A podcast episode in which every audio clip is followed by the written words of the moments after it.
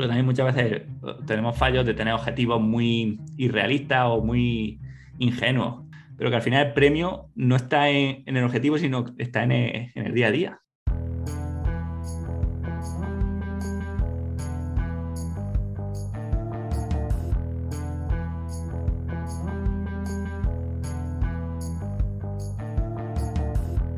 Muy buenos días, mi nombre es Borja Ascón y les doy la bienvenida a un nuevo episodio del podcast de Ciclofactoría Construyendo Ultraciclismo. Hoy volvemos con un podcast muy interesante, uno de estos en los que entrevistamos a profesionales en su materia. Ya estuvimos con Javi Gamayo y con Laura Gallardo como entrenadores y también tuvimos una entrevista con Cris Arjonilla acerca de dolencias en la ultradistancia y cómo prevenirlas. Hoy invitamos a un referente en el mundo de los podcasts para mí y a un gran entrenador con quien he aprendido un montón gracias a su podcast Ciclismo Evolutivo. No es otro que Manu Sola Arjona. Con Manu me aficioné a escuchar podcasts y con él he aprendido muchísimo y lo tenía entre ceja y ceja al invitarle al programa para bombardearle a preguntas. Y hoy me ha parecido una muy buena ocasión, ya que estamos todos planificando un poco el 2022, para traerle al programa. Espero que aprendáis y disfrutáis tanto como lo he hecho yo con él. Y si no lo hacéis aún, seguidle en el podcast suyo Ciclismo Evolutivo, que os encantará. Ya os adelanté en el anterior programa que íbamos a hacer un calendario 2022 con todas las pruebas de ultradistancia ya cerradas para el año que viene. Y este calendario ya es una realidad. Ayer lo anunciamos en las redes sociales de Ciclofactoría y lo publicamos en nuestra página web www.ciclofactoría.com donde ya podéis comprarlo. Este calendario lo hemos hecho junto con el apoyo y el sponsor de nuestros amigos de Transibérica y por ello si compráis el calendario antes del 31 de diciembre, bien sea por la página web o en nuestra tienda física de Zaragoza, entraréis en un sorteo para ganar una inscripción totalmente gratuita a cualquiera de las tres pruebas que ellos organizan. Transibérica, Transpirines y Basajaon. Una de ellas, a vuestra elección, podéis ganar la entrada totalmente gratuita.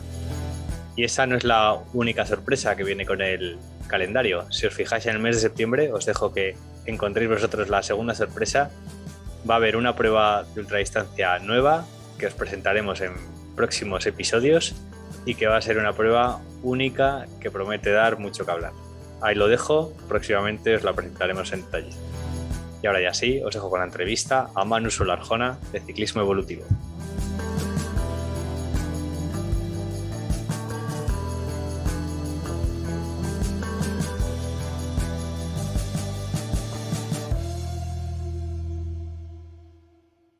¿Qué tal, Manu? Muy buenos días. Hola, Borja. Pues nada, un placer estar por aquí. El placer es mío. La verdad, como te digo aquí públicamente, para mí eres un, referente en, podcast. Yo me aficioné a, seguir podcast gracias al tuyo. Es el primero al que me suscribí todos los domingos. Espero a ver cuándo sube ya el programa de ciclismo evolutivo. Estoy enganchado y contigo he aprendido un montón, un montón de entrenamiento y, y también te digo, gracias a ti me animé un poco a lanzar este podcast. Así que nada, muchas gracias por tu labor. Bueno, pues te agradezco mucho y es un, honor ver que, te has atrevido a, lanzarlo por, por, escuchar ciclismo evolutivo. Sí, sí, bueno, no te digo más que el primer capítulo, obviamente estaba nervioso y tampoco sabía editar ni me costaba bastante. La entradilla del, del episodio no sabía cómo hacerla y de tanto escucharte a ti eh, yo soy Manu Solarjona, este es Ciclismo Evolutivo.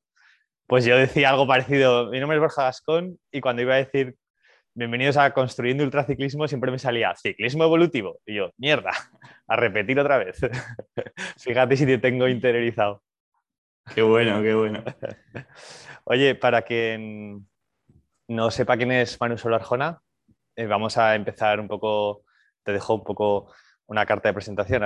cuéntanos quién eres, cómo, cómo llegaste al podcast y un poco a, tu labor profesional como entrenador de ciclismo. Bueno, pues como siempre digo, yo soy, lo primero es que he sido ciclista, ¿no? O me sigo siendo ciclista, es, lo principal que soy, todo lo demás ha sido como añadiduras, ¿no? O consecuencias lógicas de, ser ciclista desde los 10 años aproximadamente hasta hoy, donde he competido pues, en todas las categorías, he tenido experiencias de todo tipo, tanto buenas como malas, y, y eh, el paso lógico, pues después de, Después terminas con el ciclismo, donde aparte de mi época de, de, corredor, pues hice la carrera de ciencia del deporte, hice máster en nutrición humana, pues ya eh, me puse, aparte de, llevar ciclistas, que ya llevaba desde terminar la carrera como, como entrenador, pues bueno, ya cuando terminé mi etapa de ciclista, empecé a divulgar. Primero tenía un blog que se llamaba msa.training y a partir del blog, pues decidí dar el salto a los podcasts, porque era un formato que, me gustaba mucho, que, escuchaba muchísimo. Y pues ya llevamos dos años y medio, pues empezamos en mayo del 19, o sea, dos años y medio ya con el podcast y, y contentísimos, porque, porque sobre todo porque lo disfruto mucho. Eh, me, me encanta hacer los episodios, me encanta preparármelos, me encanta investigar Así que, bueno, vamos a ver si, si podemos seguir otros dos años. Genial. Mira, yo te, descubrí hace, puede que hace dos años o un pelín menos quizás, y además fue buscando programas eh, enfocados en ultradistancia, que tenías un programa con un, ahora mismo la verdad no me acuerdo del nombre, pero con un corredor de pruebas de 24 horas, de 36 horas. Julián Sanz, ¿no? Julián Sanz, ahí estás.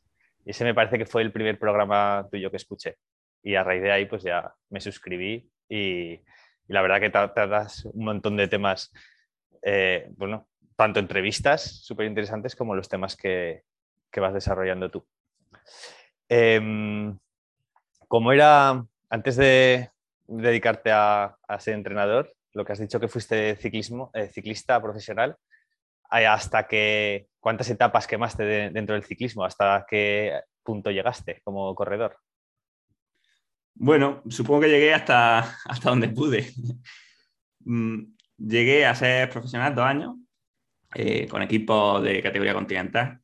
Pero bueno, eso al final no es, no, es con lo que me quedo, sino al final yo creo que, que fui un ciclista muy activo, ¿no? O sea, con, activo me refiero a que probé diferentes metodologías de entrenamiento, diferentes formas de alimentarse, eh, diferentes tipos de estresores en mi vida, Mm, digamos que tenía mucha curiosidad y entonces iba probando y cada año cosas diferentes, con muchas equivocaciones, lógicamente, con muchos errores, pero que imagino que no es lo mismo, igual que en cualquier otro trabajo, tener 20 años de experiencia haciendo lo mismo que 20 años de experiencia, digamos, activa, eh, entendiendo por qué pasa lo que pasa, qué ocurre en tu cuerpo cuando aplicas cierto estímulo o por qué lo que debería ocurrir no, no ocurre y tratando de, de entenderlo, ¿no? Creo que eso ha sido lo, principal. ¿Y en qué equipos estuviste? ¿En qué equipos evolucionaste un poco como, como corredor y como entrenador?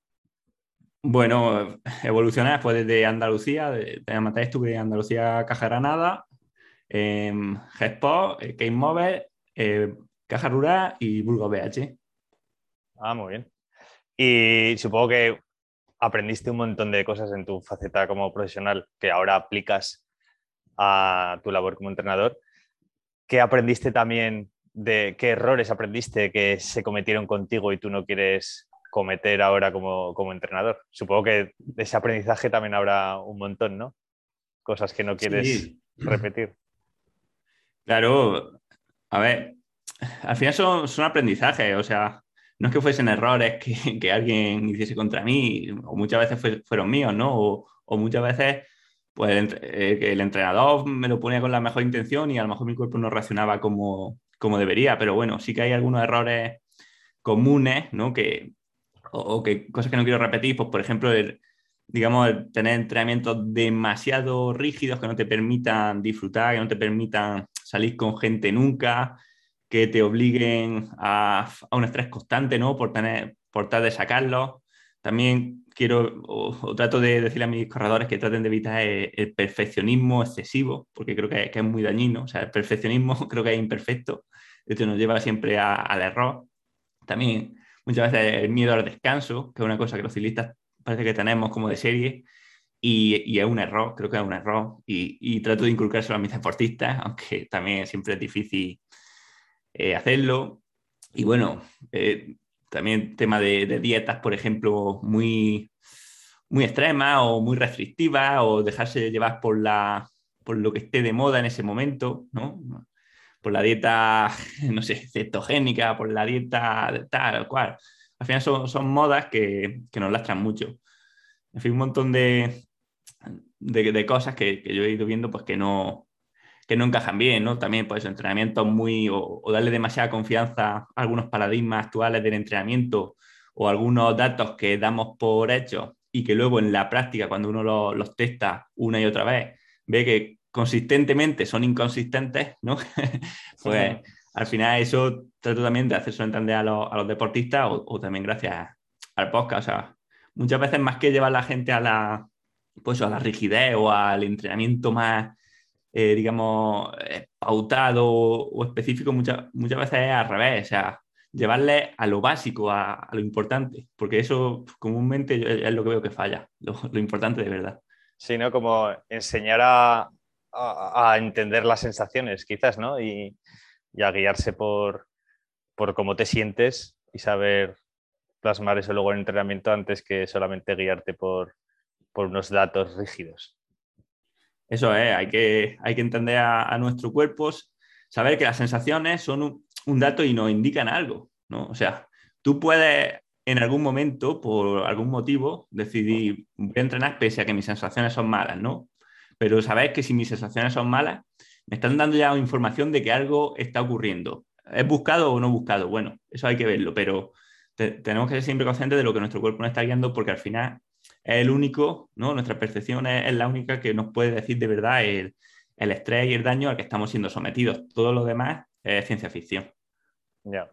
Desde que tú empezaste en el ciclismo hasta ahora, me imagino que el entrenamiento ha evolucionado bastante. Eh, y supongo que sobre todo parte por, por la aparición del potenciómetro. ¿Tú cómo has visto esta evolución? Eh, ¿Realmente ha cambiado tanto? ¿Se siguen los librillos de cada maestrillo siguen siendo más o menos los mismos o, ahora hay nuevas estrategias, nuevas formas de entrenar que hacen que salgan ciclistas profesionales tan pronto, tan, tan jóvenes y tan, a, tanto, a tan buen nivel? Pues creo que mitad y mitad. O sea, creo que lo que es el entrenamiento, lo básico, por lo menos el entrenamiento bien hecho, que ya hacía gente hace 10 años, digamos que no ha cambiado porque los principios del entrenamiento siguen siendo los mismos, ¿no? Y al final eso no lo vamos a cambiar. Entonces, lo que es la, base del entrenamiento, la, digamos, la compensación entre estímulo y recuperación, sigue estando o, sigue realizándose de la misma forma, igual que la distribución de las intensidades, un entrenamiento más o menos polarizado, ¿no? o, una periodización pues, más o menos tradicional por bloques, pero siguiendo más o menos los mismos patrones que siempre. Eso sigue estando ahí, pero sí que ahora hay, por ejemplo, muchísimo más control de, sobre todo, del estado de fatiga y de recuperación del deportista. ¿vale? Los datos, por un lado, ¿no? o, la aparición de los potenciómetros nos permiten ver cuando el rendimiento pues, realmente está subiendo o está bajando eso nos indica que el deportista está entrenando como debe o se está pasando entrenamiento. Luego también a partir del control de muchos parámetros bioquímicos, por ejemplo, podemos detectar más rápidamente estados de fatiga o de sobreentrenamiento. Y creo que también la gran diferencia en los últimos 10 años o 20 años no es, como digo, que el entrenamiento haya cambiado, sino que la media del entrenamiento de la gente ha mejorado mucho. O sea, antes se cometían muchísimos errores y o sea, barbaridades, burradas, o sea, cosas que dicen no tienen ni pie ni cabeza, pero vean mucha gente hacerlas. Creo que ya se está homogeneizando la cosa, o sea, ya todo, la mayoría de la gente, la mayoría, o bueno, vamos a decir que más de la mitad, creo que no, por lo menos no entrenan mal, que al final esto es eh, la vía negativa, ¿no? O sea, es más poderoso de decir cómo no tienes que entrenar que decirte cómo sí tienes que entrenar, ¿no? Y es mucho más fácil y mucho más útil. Bueno, pues creo que la mayoría de la gente, por lo menos, no entrena mal. Creo que, por un lado, los entrenadores, pues cada vez tenemos el acceso a la información mucho más fácil, ¿no? O sea, es mucho más fácil aprender. Y luego, pues bueno, es verdad que eso, que los, dispositivos tecnológicos nos permiten un control de nuestros estados de fatiga y, a tiempo real que evitan que cometamos esos errores tan, tan graves. Ya, seguro. Oye, ¿qué tipo de ciclistas llevas sobre todo? Eh, ¿Entrenas? ¿Tienes gente que se dedique a la ultradistancia? Pues tengo, ahora mismo llevo un chico que corre tanto ultradistancia como maratones, o sea, maratones de 60-80 hasta carreras de 150, de mountain bike más o menos, 200. Y, pero es uno, lo, más normal que llevo son o profesionales de carretera, sub-23 y gente de mountain bike, eh, que sobre todo son de maratón. De rally también alguno, pero, pero poco. Pero bueno, te puede hacer la idea, ¿no? Pues un poco de mi perfil. Muy bien. Oye, y metiéndonos un poco así en materia de entrenamiento, ¿qué, ¿qué diferencias ves tú si hay en cómo podrías enfocar el entrenamiento de una temporada enfocado a pruebas cicloturistas eh, tipo la Huesos, por ejemplo, o al circuito de Master 30, y una temporada enfocada a rendir en, a alto nivel en pruebas de ultradistancia, de las que aquí nos gusta escuchar en el programa, que son pruebas pues, de 3, de 7 días, que tampoco vas a hacer muchas al año, igual con dos vas servido.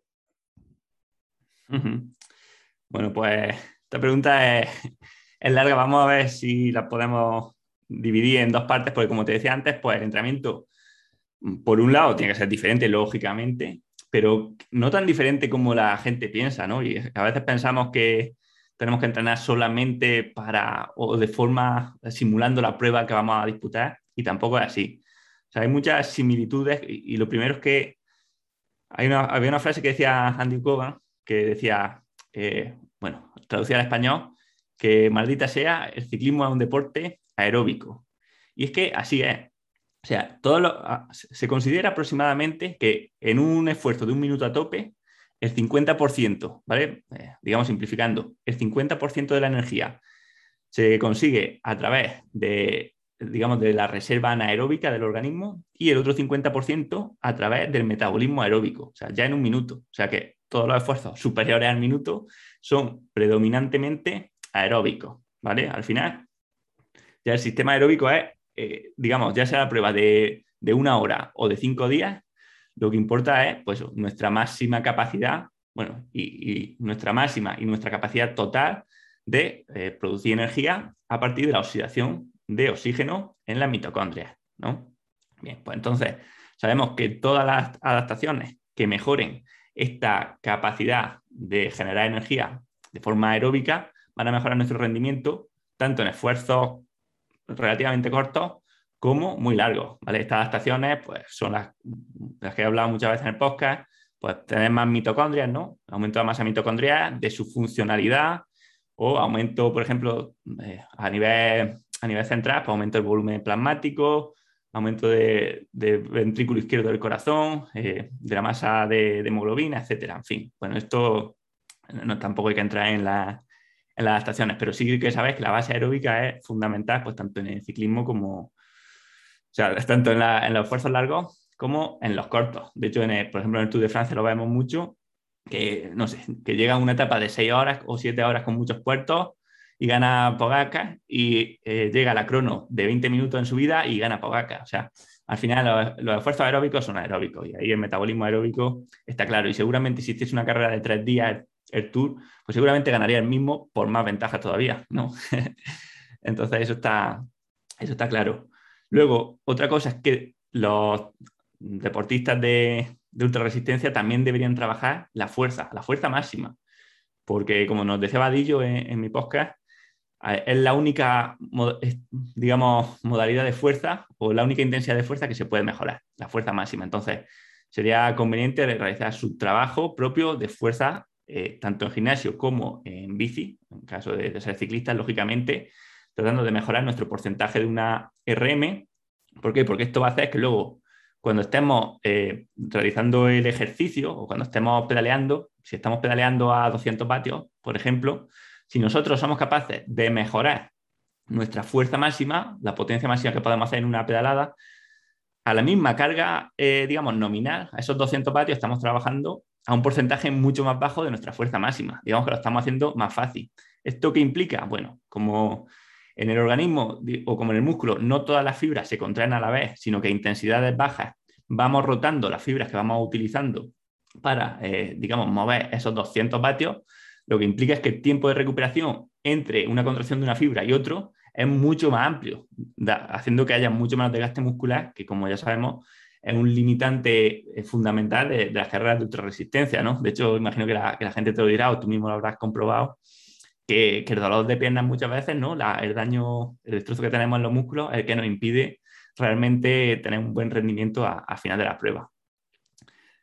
Otro aspecto común, o común entre comillas, ¿no? A mitad y mitad, es la periodización. O sea, es verdad que el entrenamiento tiene que ir de más general a más específico. Y lo específico, pues, no es lo mismo en una, una ultradistancia que en una carrera de, dos horas, ¿no? De, carretera. Pero, eh, por ejemplo, la escala temporal de las adaptaciones, o sea, cuánto tardamos en ganarlas y cuánto tardamos en perderlas, o lo fácil que es mantenerlas, sí que es similar para el deportista de ultra que para, que para el de carretera, para al final el cuerpo o la fisiología es la misma. Entonces, por ejemplo, en la periodización, pues sabemos que para ganar fuerza necesitamos mínimo dos o tres meses trabajándola mínimo dos días por semana de forma sistemática y eso genera fatiga. Entonces, en la periodización, el trabajo duro o serio de fuerza tiene que ir al principio del año alejado de las carreras, ¿no? O sea, tiene que ir, pues, digamos, lo que consideramos pretemporada o base.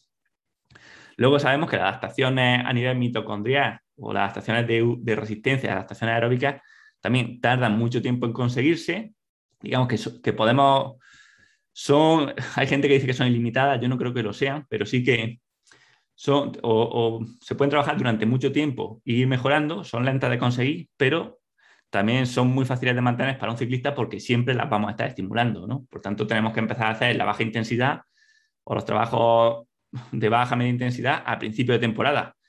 Y eh, luego sabemos que por ejemplo, los esfuerzos muy intensos, las series de consumo de oxígeno, las series anaeróbicas, nos dan también una mejora importante eh, a nivel eh, aeróbico ¿no? o a nivel de resistencia.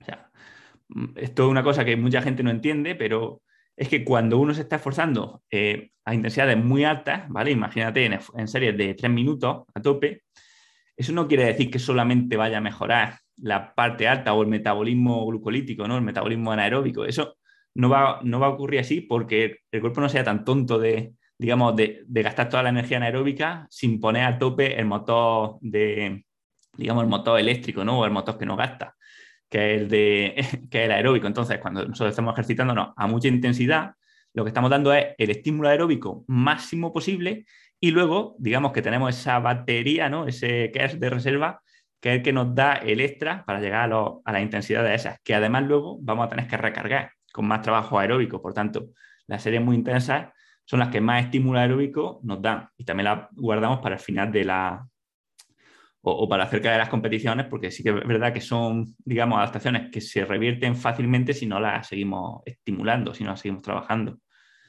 Ahora, eh, en cuanto a diferencias, y aunque ya he contado alguna, pues eso. Es verdad que, por ejemplo, el entrenamiento en la fase final de, de la preparación de, un, de alguien de ultradistancia, pues tiene que ser más específico a la ultradistancia. O sea, creo que tienen que ser, por ejemplo, pues más parecido a, las carreras que vaya a hacer, o sea, intentando pues meter menos trabajo o menos series y muchas más, eh, digamos, más entrenamiento aún de fondo y, seguir aumentando las horas, sobre todo las horas, no las horas totales a la semana, sino las horas de las sesiones más importantes, ¿vale? Ya yo creo que lo que tenemos que buscar cuando nos acercamos a la competición en, en ultradistancia es que el entrenamiento cada vez sea eh, más polarizado, ¿vale? Más extremo. O sea, días realmente de, buscar la crisis energética, de hacerlo muy duro y muy, muy largo, de llegar a casa muy mal y luego tener suficientes días de descanso. Que, que, claro, cuanto más duro entrenemos, más días de descanso vamos a tener que hacer. Entonces, quizás no, no vaya aumentando las horas por semana que entrenes, pero sí que las vas eh, digamos, distribuyendo peor, ¿no? Va a haber días con muchas horas y, muy duros y días con muy pocas horas y muy suaves. Y así lo vamos haciendo un poco más, más parecido. Eh, más, más diferencias te puedo decir, pues que en la, en la ultradistancia vamos a, aunque he hablado de metabolismo aeróbico antes, pero bueno, dentro del metabolismo aeróbico podemos estar oxidando eh, hidratos de carbono, o sea, glucosa, grasa o, proteína, aminoácidos. Bueno, los aminoácidos vamos a descartarlos como fuente secundaria, ¿vale? Que su, importancia minúscula. Pero claro, en ultradistancia es vital eh, ser capaz de oxidar grandes cantidades de ácidos grasos por hora. ¿no? Eh, aquí no tenemos límite en cuanto a cantidad de grasa que podemos utilizar en una carrera. El límite sería la muerte pero sí que tenemos un límite en la, digamos, en el tamaño del desagüe. Digamos que tenemos una bañera inmensa de grasa, pero ¿a qué, tasa somos capaces de utilizarla, ¿no? O de vaciarla. Ese es el limitante en la ultradistancia. Y eso es lo que tenemos que intentar entrenar. Entonces, creo que un deportista de ultradistancia tiene que hacer aún más hincapié si cabe en una buena flexibilidad metabólica y especialmente en ser capaz de conseguir gran, gran parte de la energía que está produciendo en el pedaleo a partir de grasa. Y esto lo puede conseguir, pues, lógicamente, con entrenamientos que te obliguen a tener que trabajar o a tener que, eh, digamos, producir esa cantidad de, energía a partir de ácido graso, o sea, poniéndonos, pues, eh, digamos, depletando los depósitos de glucógeno, incluso aunque vayamos comiendo, puede haber entrenamientos donde los, los vaciemos y obligándonos pues, a llevar el ritmo más alto posible a, partir de un porcentaje predominante de, de ácidos grasos, que eso es luego lo que va a ocurrir en carrera, porque eh, es que por muy bien que queramos comer en, una etapa, en, carreras de 10, 12 horas, si lo estamos haciendo a tope, no vamos a ser capaces de ir reponiendo todo el glucógeno que vamos eh, utilizando a partir de la nutrición. O sea, es mucho más poderoso tener un buen metabolismo lipídico que pensar en comer eh, pues 120 gramos por hora durante, durante 10 horas, que, va a ser imposible, pero es que además en muchas ocasiones vamos a estar gastando bastante más de esos 120 gramos. Ah, claro, sí, sí. Yo, bueno, todas en los podcasts has divulgado mucho y hablado acerca de lo bueno que es entrenar en ayunas y es algo que, que llevo haciendo desde que te, te escucho, lo, lo, he puesto en práctica de pues por la tarde dejar de comer ya hidratos y al día siguiente, sin desayunar, salir a rodar pues una hora y media o, algo así. Es difícil saber si estás mejorando metabólicamente o si tu cuerpo está quemando más grasa. Es algo que para mí es difícil de medir. No sé si lo estoy consiguiendo o no. Pero sí que es verdad que ayuda, aunque sea mentalmente, a, a pedalear con la sensación del estómago vacío y darte cuenta que, que tienes reserva suficiente, que no te vas a, a no ser que te pongas a hacer series anaeróbicas, no te vas a, morir en el intento pedaleando a, intensidades suaves durante una hora sin haber comido. No, no, vamos, de hecho, poco a poco irás viendo que, que va prácticamente igual. O sea, si has cenado bien el día de antes, por ejemplo, de ir desayunado ahí sin desayunar, apenas va a notar, apenas va a notar diferencia, porque el desayuno tampoco es que sea tan importante pero sí que a nivel mental, pues mira, esa sensación de, ir en ayunas creo que ayuda. Y luego incluso si lo haces como, como tú me has dicho, o sea, cenando poco el día de antes o, o habiendo comido poco de hidratos durante un día, ¿no? Intentando minimizar los hidratos. Si estás a ritmos bajos, pues bueno, tampoco, o sea, no te vas a encontrar bien, desde luego, vas a ir un poco más, pues más aplatanado, ¿no? O más flojo. Pero al final es que es la sensación que vas a tener en la última etapa de la carrera, ¿no? Y hay que, hay que entrenarla. Al final en una prueba de ultradistancia, pues la mente es tan importante como, como la fisiología, ¿no? Entonces, tú estás acostumbrado a esa sensación de, falta de energía, de fatiga, de incluso de, pensar qué hago aquí, ¿no? O qué estoy haciendo aquí. De hecho, creo que en una ultra puede ser interesante tener pues, preparadas unas respuestas para, esa, para ese autodiálogo que vamos a tener seguro, porque estoy seguro que a ti te pasa, igual que me pasa a mí, ¿no? Cuando estamos sobre todo cuando estamos faltos de energía empezamos ya a tener como divagaciones, ¿verdad? Como delirio. O sea, uno, a mí me pasa cuando hago entrenamientos largos, ya en la última hora, si voy solo, o las últimas dos horas, estás como hablando contigo mismo, como en los sueños estos malos que, que, que, no avanzan, ¿no? Estos sueños cuando tienes fiebre de que, de que parece que no avanzan, que no tienen sentido, pues un poco, un poco así. Eso hay que, hay que también prepararlo, ¿no? Como, como esto de Ulises cuando saltó al mástil y cuando pasaba por las sirenas, pues un poco lo mismo, o sea, tenés preparado, sabes que va a haber como en la carrera, pues esos momentos donde vamos, van a venirnos esos pensamientos, ese autodiálogo, ese intento de, parar, de decirnos ¿qué, qué, pinta esto aquí, si me retiro ya está bien, si esto ya es suficiente, qué necesidad tengo, esto no me gusta. Bueno, tenés preparadas como una respuesta, un, un autodiálogo para que cuando te venga ese, ese demonio interior, ¿no? Que te dice, vete al sofá, pues contestarle, ¿no? sí, como saber que, bueno, que eso ya lo has vivido, que ya, que tal cual viene, también sabes que se, que se va a ir. Oye, y lo de la reserva de grasa tan infinita que tenemos, ¿realmente es así? Porque los ciclistas y los de ultradistancia, bueno, todos en general, somos un poco esmirreados. O sea, mucha grasa corporal, masa de grasa corporal no tenemos. Eh, aún así, hay grasa ahí como para, para quemar toda la que necesites mientras haces esfuerzos? Bueno, eh, lógicamente, eh, aquí, como, te he dicho antes, hay que verlo desde dos puntos de vista y, lo que yo he dicho antes, pues es una simplificación, porque lo, primero es que la grasa que realmente vamos a poder utilizar durante una ultradistancia, una prueba de ultradistancia, son los triglicéridos intramusculares, que son los que se oxidan fácilmente. O sea, son estas gotitas de grasa que ya están en el músculo, que están entre las fibras musculares. Eh, las típicos puntitos blancos que vemos en el jamón cuando es de...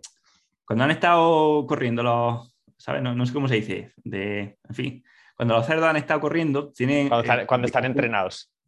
Eso es, cuando están, cuando están entrenados, pues tienen esos puntitos blancos, esos triglicéridos intramusculares en los músculos, que son los que se utilizan fácilmente, ¿vale? En la mitocondria para la producción de energía y digamos que son los que fácilmente nos van a servir como, energía en la prueba.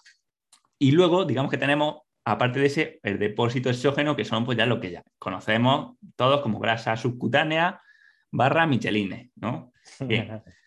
Digamos que las triglicéridos intramusculares los vamos oxidando durante el ejercicio, pero también se irán recargando, sobre todo cuando ya cesa la intensidad, o sea, durante la noche, durante el día de descanso, se irán recargando si lo hemos utilizado a través de los triglicéridos, o sea, de, la grasa subcutánea. Por lo tanto, podemos decir que es ilimitado en parte, ¿vale? Y, y, claro, con ilimitado tampoco vamos a decir que, o sea, está claro que si tú haces 10 días corriendo sin comer nada, va a estar en el límite donde quizá, quizá ya te pase, ¿no? Sobre todo si estás delgado, o sea, puede ser que llegue a la inanición y a la muerte, pero o sea, va a parar de hacer deporte mucho antes de quedarte sin, grasa.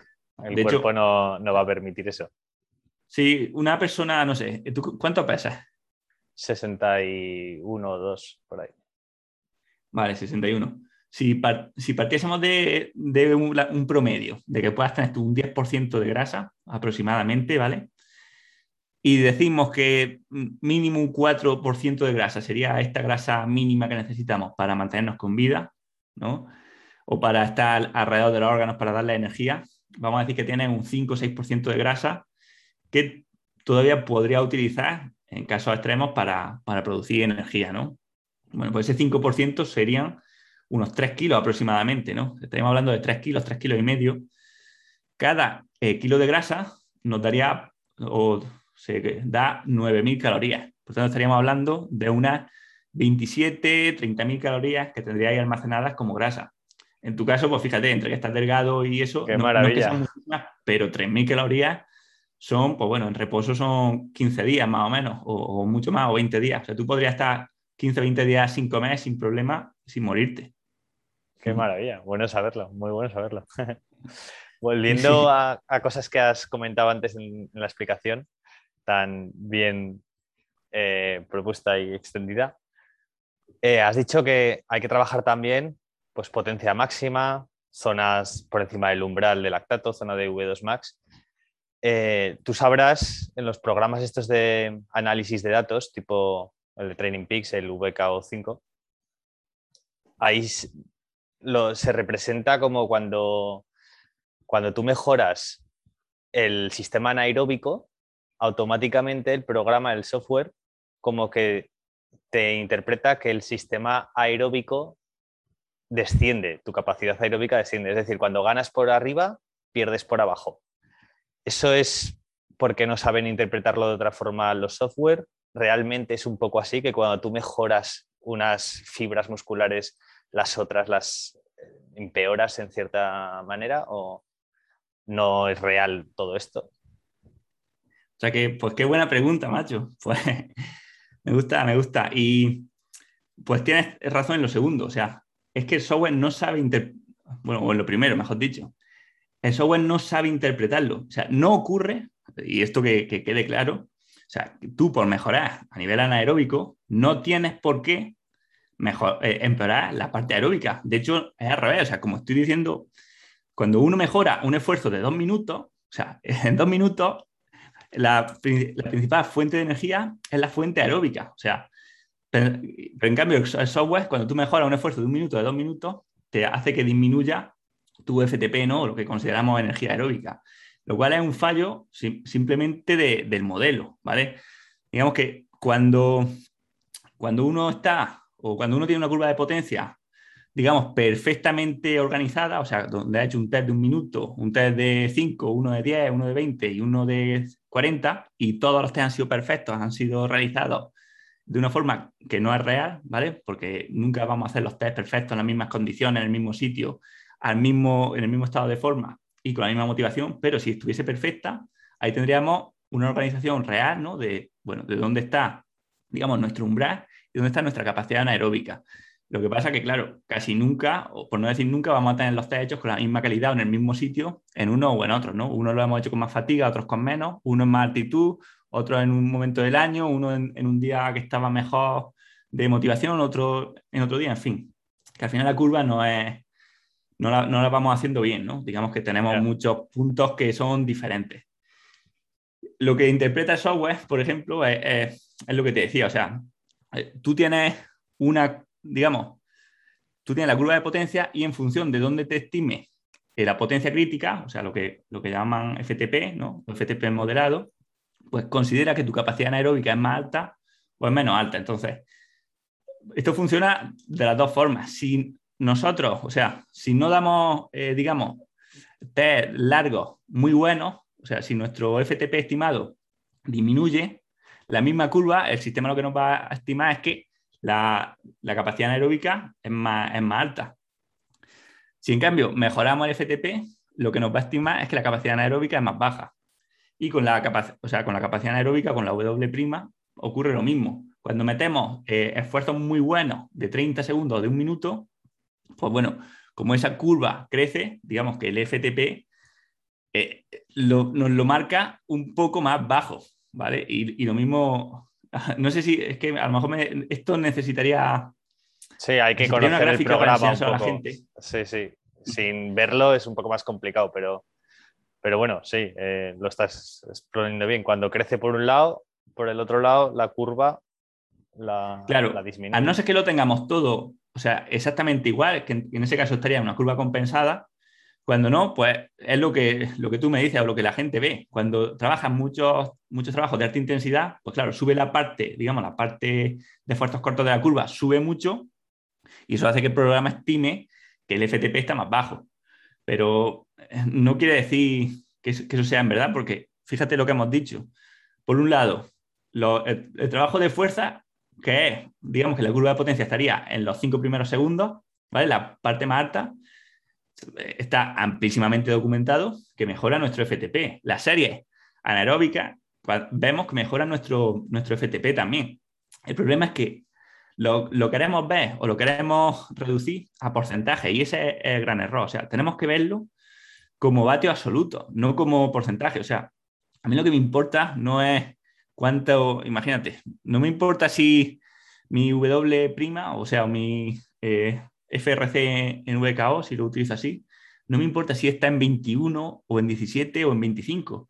Lo que me importa es que el test de un minuto pues pase de 600 vatios a 650 vatios. Si es con más o con menos W', me da igual, ¿no? O si es con más o con menos FTP. Lo, que nos importan son los valores absolutos de la curva y no cómo se distribuyan entre los diferentes porcentajes, que es lo mismo que pasa cuando hablamos de a qué porcentaje se da el, FTP de, del V2+. O sea, aparte de que es un error porque vemos todo el error de la curva, es que nos da igual si estamos a menos o a más porcentaje. Lo importante es que el valor absoluto, los vatios que movemos a cada duración, o sea, la curva real, que vaya subiendo. Todo lo demás es, ciencia ficción, es complicarse la vida y, llegar a errores como, como, el que tú me dices, que es un error muy común, el pensar que, por trabajar a alta intensidad va a disminuir la resistencia y viceversa. Sí, yo nunca me lo acabo de, creer del todo. Bueno, al principio cuando me metí en el programa, pues claro, vas mirando todos los datos, eh, te crees todo, pero luego ya vas intuyendo un poco por dónde van los tiros y de que al final un software no es capaz de, pues eso, de decirte exactamente cómo se encuentra tu cuerpo y cómo van mejorando tus fibras musculares, tus adaptaciones, etc. Alguien que, que esté entrenado, por ejemplo, que un cicloturista o sea, alguien que venga del Master 30, por ejemplo, que lleve unos cuantos años entrenando y se mete a, entrenar para ultradistancia. Eh, ¿Tú crees que centrarse en el FTP, mejorar el FTP, es algo que hay que seguir haciendo, que hay que trabajar en ello? ¿O cuál crees tú que sería el límite del rendimiento en una prueba de este estilo? Bueno, pues a ver, hay que trabajarlo todo. O sea, desde luego hay que trabajar el FTP, hay que trabajar el primer umbral, pero al final eso lo agrupamos, o sea, porque aquí podemos sacar, digamos, mil indicadores de mejora, que si el FTP, el primer umbral, el primer umbral según el lactato, el primer umbral según DF, eh, alfa 1. Entonces, tenemos que mejorar el sistema aeróbico, como hemos dicho antes, ¿vale? La capacidad de, utilizar mucho o de producir mucha energía a partir del oxígeno, especialmente a partir del ácido graso. O sea, hacer entrenamientos que nos hagan mejorar nuestra masa mitocondrial. Tenemos que, bueno, imagino que ya la tiene trabajada, pero si no, pues trabajar a fuerza, lo que hemos dicho antes. Y eso, centrarnos sobre todo en, en hacer un poco más específico, en trabajar mucho la, o mucho más el volumen, pero sin descuidar la, intensidad, ¿no? O sea, hacer pues, simulacros de carreras de ultradistancia si es lo que queremos, si lo que queremos conseguir, ¿vale? Y exponernos un poco pues, a las condiciones de, la carrera, de fatiga de la carrera. Eh, luego la segunda pregunta, cuando me dices de los límites de, de rendimiento, pues bueno, al final sabemos que todos estos son límites de rendimiento, ¿no? O sea, en función de cómo sea la prueba, pues tanto nuestra capacidad de tolerar, eh, o sea, o, nuestra capacidad de, producir energía a partir de, las reservas que tengamos, de glucógeno, de grasa, de eh, eliminar el calor que se va produciendo en nuestro organismo, de mm, seguir conteniendo los músculos sin, un daño muscular tan, tan alto que no, no, haga parar, en fin, todas estas, o la deshidratación, todo esto son limitantes de rendimiento. Y luego tenemos el, digamos, el que lo agrupa todo, que sería pues la percepción de esfuerzo, ¿no? O digamos, eh, a cuánto estamos pedaleando de, nuestro máximo.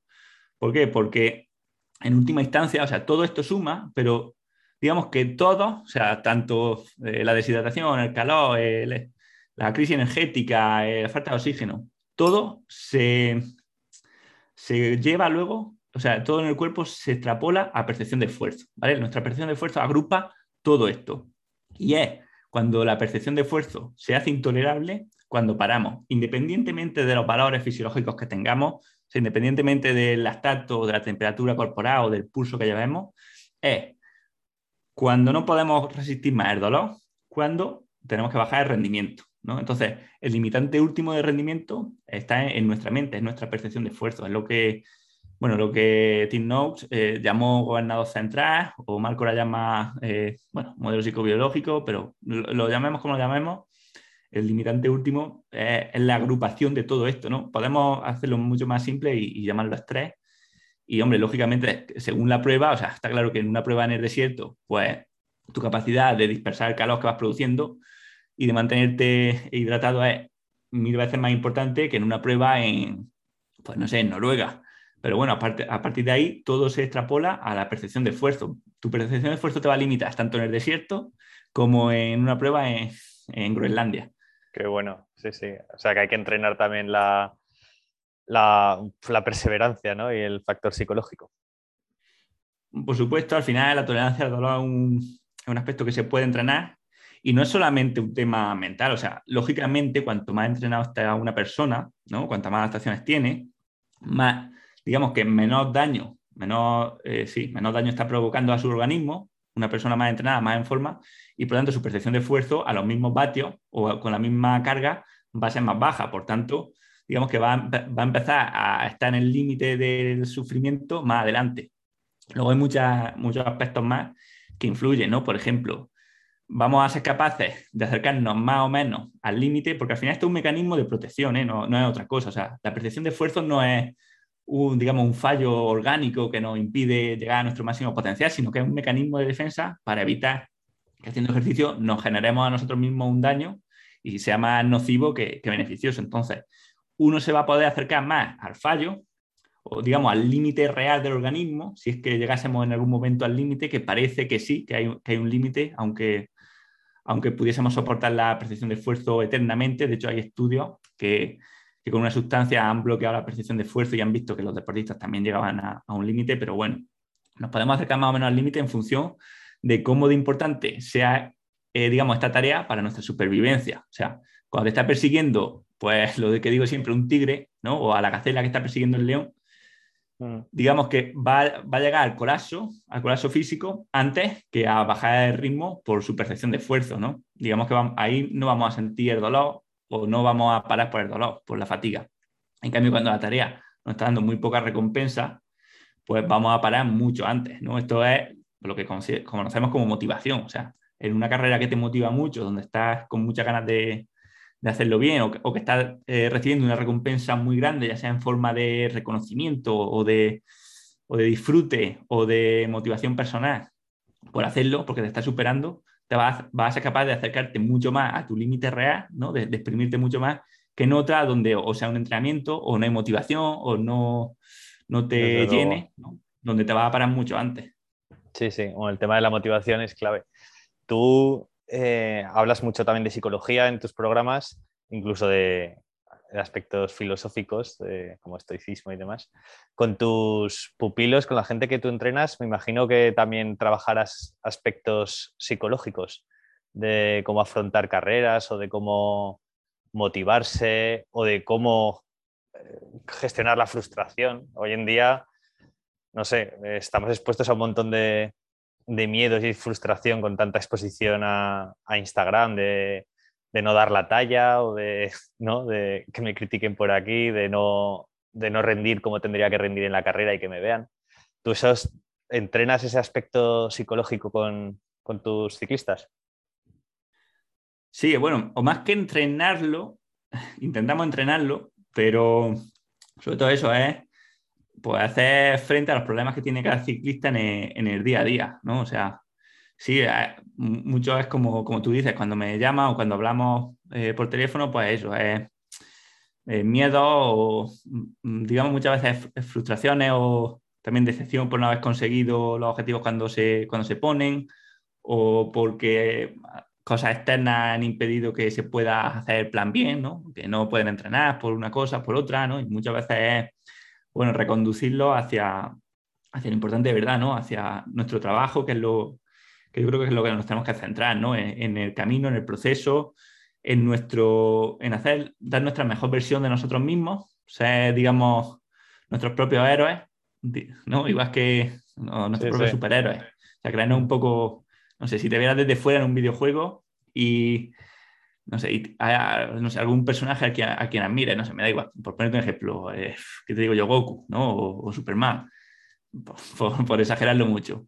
Pues bueno, si tú te vieras en un videojuego, ¿cómo, ¿cómo actuarías, ¿no? Con tu propio héroe. Pues actúa un poco así, ¿no? Entonces, centrarnos en lo que nosotros podemos hacer, podemos controlar, o sea, en nuestro trabajo del día a día, que al final eh, es lo que nos llena. O sea, yo lo que me he dado cuenta es que lo que se disfruta de verdad es a la larga, bueno, a la larga no, y a la corta, o sea, cuando lo piensas bien, es que tú en lo que está bajo tu control, o sea, en tu entrenamiento, en tu nutrición, en tu plan, eh, el, máximo posible, que lo hagas bien. Eso es lo que te va llenando, eh, eh, ir recorriendo el camino, tener ese objetivo a la larga, pero lo que te va llenando es ese camino. Luego, que el objetivo se consiga o no se consiga, muchas veces no está dentro de tus posibilidades y, y muchas veces no es indiferente, ¿no? Es esto que dicen de del tema del arquero y la flecha, ¿no? Que tú puedes hacer lo máximo posible por apuntar bien, por estudiar las condiciones del viento, del terreno. O sea, tú trabajas bien y luego en la carrera ya disparas la flecha y pues muchas veces puede dar en el, clavo y, muchas veces puede venir un rafagamiento y, y llevársela, ¿no? Se la lleve.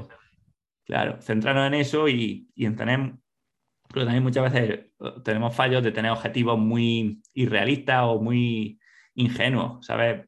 Muchas veces veo gente que, no sé, que no ha, competido nunca en la vida y quieren estar adelante en las competiciones, ¿no? El primer año estar adelante en las competiciones, sin pararse a pensar cuáles eh, cuáles son sus cualidades, cuál es su genética, de dónde parten, ¿no? O quieren mejorar, no sé, ¿qué te digo yo? 50 vatios en un año o cosas así, ¿no? Que, son objetivos irrealistas que hacen mucho daño porque te desmotivan luego cuando vas, viendo que no, que no te acercas.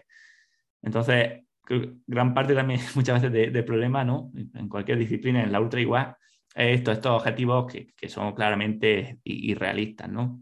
Sí. Bueno, aquí en, estas carreras que aquí nos gusta un poco hablar de ellas y estudiar, poca gente realmente va ahí con la aspiración de ganar.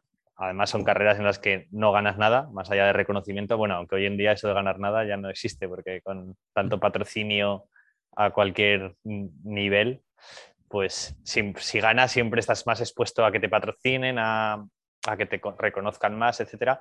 Pero bueno, la mayoría de gente no creo que vaya con ese espíritu, sino con el, con el de hacer una buena prueba, con el batirse a sí mismo, al final explorar tus límites y te pegas todo un año entrenando quizás para una prueba y luego llega el día de la prueba y por un dolor de culo tremendo o un grano ahí enquistado, pues el primer día te tienes que retirar. Y hostia, eso puede ser un bajón, ¿no? Es decir, he hipotecado todo mi año si no lo has hecho con, con verdadero gusto, ¿no? Como con, motivado porque te gusta estar entrenando, pues al final ese quizás puede ser el factor más, más difícil de aceptar o de entrenar, el retirarte después de todo un año entrenando, retirarte el primer día. Sí, sí, qué, bueno que lo hayas dicho. Eso es que es lo que es la base, o sea, es que es la base, disfrutar de, de cada día del proceso. De hecho, si no disfrutas nunca, o sea, puede haber días, oye, que está lloviendo, tal, me cuesta, pero me sacrifico y a lo mejor no, no saco un placer del entrenamiento, pero sí lo saco del sentimiento de trabajo bien hecho, ¿no? Pero bueno, al final, digamos que tu propósito, tu, lo que estás consiguiendo, pues va alineado con lo que tú quieres y te vas encontrando bien, vas siendo feliz. Pero si no lo haces nunca, te tienes que plantear si no cambiar de, disciplina o, o, dedicarte a otra cosa. A mí, por ejemplo, o sea, yo por las tardes intento siempre después de trabajar salí en la bici, salí a entrenar, pero es que cada minuto en la bici lo disfruto. O sea, yo preparando una prueba ahora hago menos, ¿no? O he hecho alguna cicloturista o alguna carrera así, eh, a lo mejor tres o cuatro durante el año, simplemente por, la, por el gusto de estar preparándolas, más, que nada. Pero es que cada entrenamiento o sea, lo, he, lo, he, disfrutado tanto, sobre todo algunos, así los más largos o los más chulos, que aunque luego llegue la carrera, como me ha pasado alguna, y me caiga y me haga daño. Y... Pero es que, o sea, ha merecido la pena, claramente, porque la carrera me ha servido de motivación para exprimirme más en los entrenamientos, para hacer más series, porque también el tener, el tener esos objetivos te ayuda muchas veces pues, a exprimirte un poco más o a salir ese día que lo tienes dudoso, ¿no? Entonces, creo que viene bien, ¿no? Tener esos mini objetivos, pero que al final el premio no está en, el objetivo, sino está en el, día a día. Te va consiguiendo. Y el otro día pues ah, ya aquí en Zaragoza lleva lloviendo toda la semana, ha hecho, lleva dos semanas con viento muy mal y estaba un poco cansado del rodillo y el otro día lloviendo me levanto, era el domingo y estaba como un poco, el día está fuera frío, llueve, tal, no me apetece. Y al final dije, oye, salgo y así por lo menos pruebo la ropa de invierno y de lluvia. Y me hice un, un entrenamiento de una hora y media, la mar de contento en un día que no había nadie pedaleando, porque era un día de perros pero digo, por lo menos, aunque solo sea por estrenar ropa de, lluvia, me, lo pasé bien entrenando. Que al final, yo qué sé, te tienes que adaptar, ¿no? Sí, sí, bueno, al final es buscar la excusa o como sea, pero, pero puede salir. Yo, por ejemplo, fíjate, otra que, que hacía. Cuando salgo, cuando hay lluvia, por ejemplo, me ponía un vídeo, ah, sobre todo antes. Ahora ya, la verdad, que con la mountain bike eso no tengo problema, pero antes, cuando solo tenía de carretera, pues salir con lluvia cuesta, ya lo sabes tú. Me ponía un vídeo de Astron eh, que, vi en YouTube, eh, que estaba preparando una crono del tour, que salía con la lluvia ahí, con su chubasquero y tal. Y al final creo que eso es una estrategia buenísima para, motivarse. O sea, ves a los profesionales o ves a gente que tú admiras y pensás, ¿qué haría él? ¿No?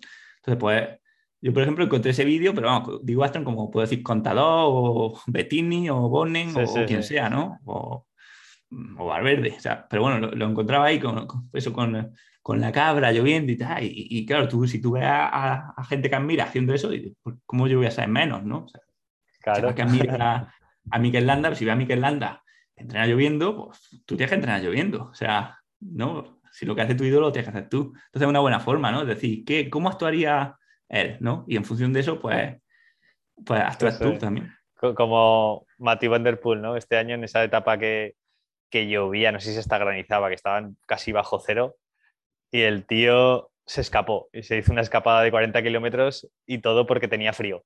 Dice, es que si no apretaba, me moría de frío. En vez de ponerse un chubasquero, cogió y, y apretó y al final ganó la etapa una escapada de 40 kilómetros porque le daba el frío. Sí, sí, pues eso motiva mucho también a los chavales a, imitarlo. O sea, seguro que, que muchos militares lo van a imitar. A lo mejor no, a lo mejor no ganan la etapa, pero por lo menos ya le dan dan, juego. yo me acuerdo cuando era de primer año, fíjate, de primer año de sub-23, en una vuelta a Madrid, que, que, llegué, la verdad, bastante mal y tal, que pasé las tres primeras etapas súper mal ahí, medio del pelotón, que no podía prácticamente ni atacar.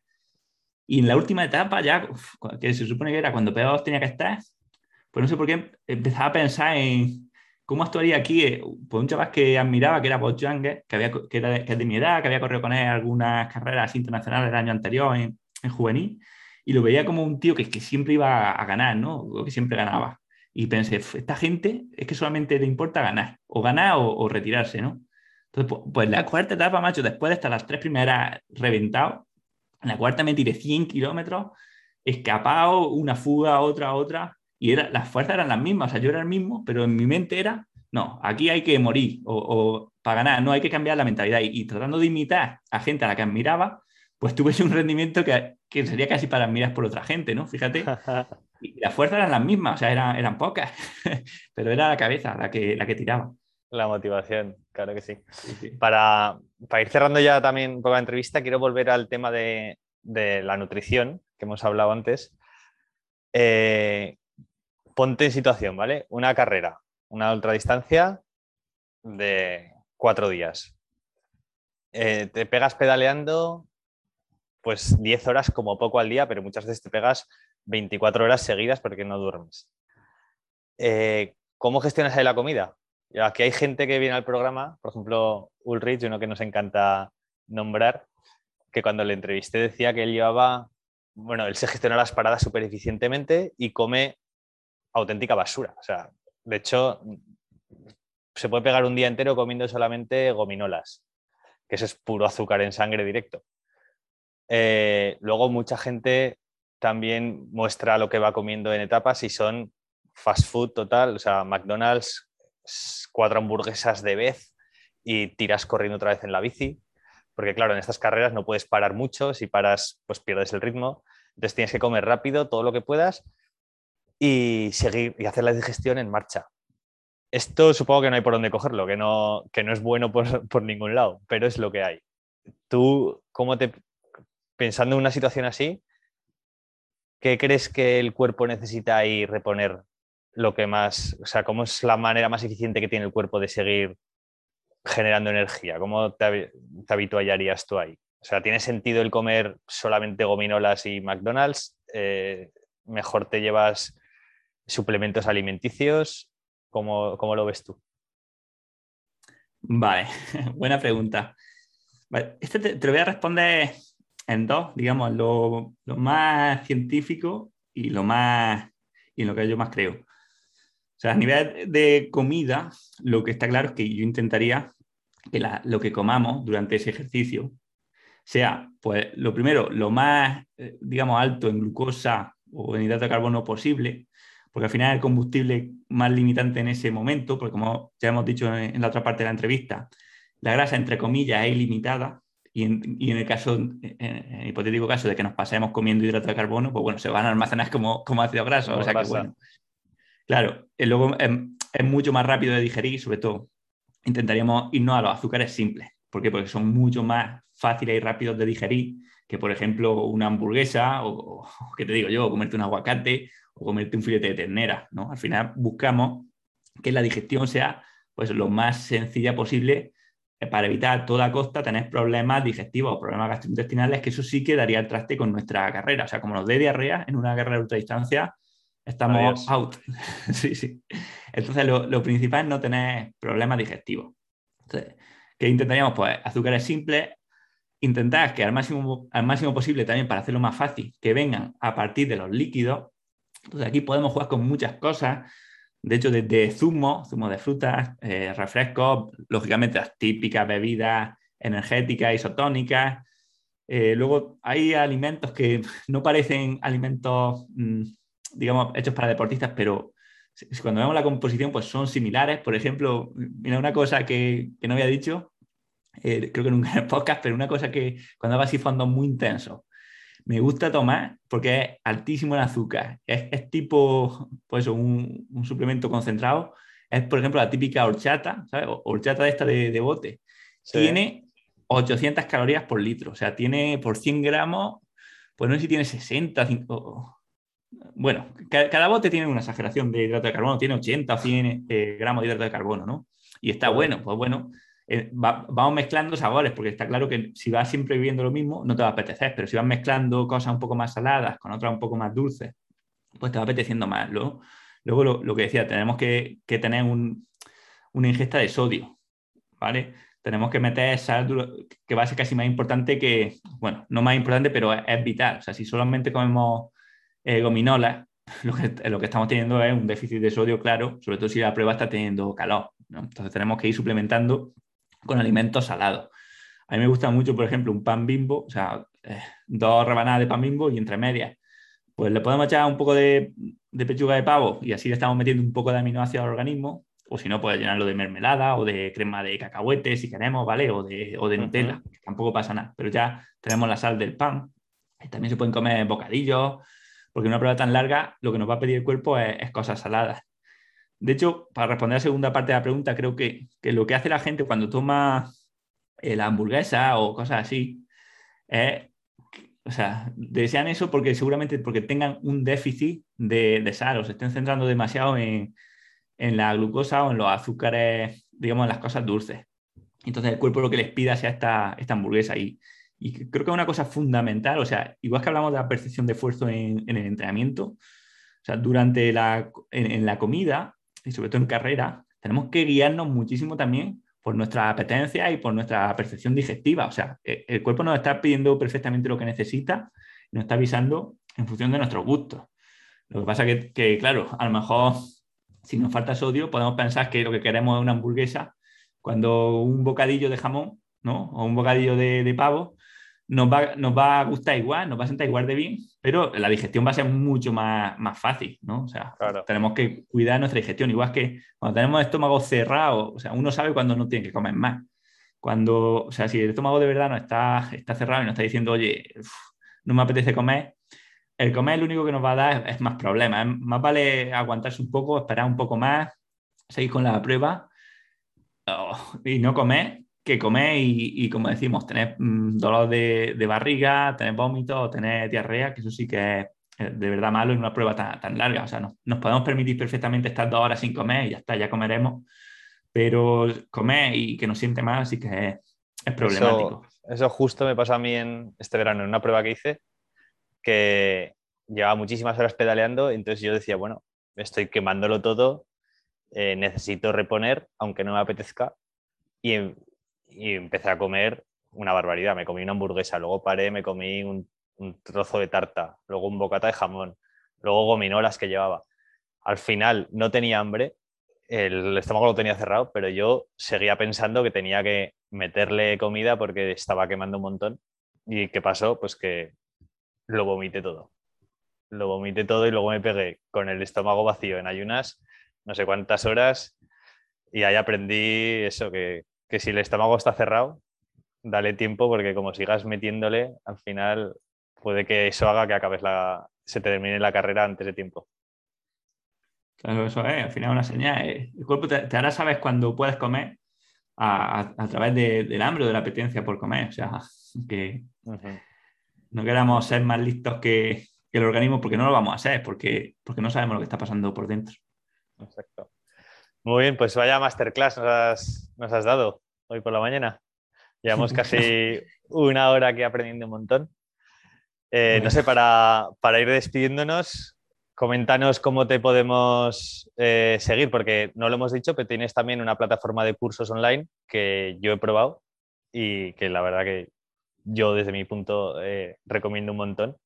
Tienes cursos de, de todo tipo, cuéntanos cómo te podemos encontrar en internet y, seguir. Bueno, pues lo principal es buscando el podcast que se llama Ciclismo Evolutivo. Y luego, pues eso, tengo la web que es como la, marca de entrenamiento que se llama msa.training.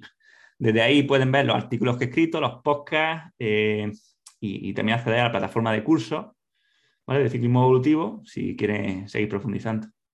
Genial.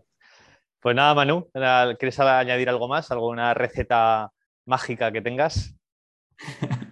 bueno, pues la receta es que, no hay recetas mágicas y el que, y el que las venda, pues tenemos que, sospechar de, aquel que, tenga la receta. Confiar. Muy bien. Pues nada, espero que este sea el primero de, otros tantos episodios que puedan venir en el futuro contigo. Pues nada, muchísimas gracias, Borja. Me lo he pasado muy bien, la verdad, hablando contigo. Yo llevo ya manera buena de, empezar el día con, con, motivación. Genial, yo también. Un abrazo fuerte, Manu. Venga, chao. Gracias, chao.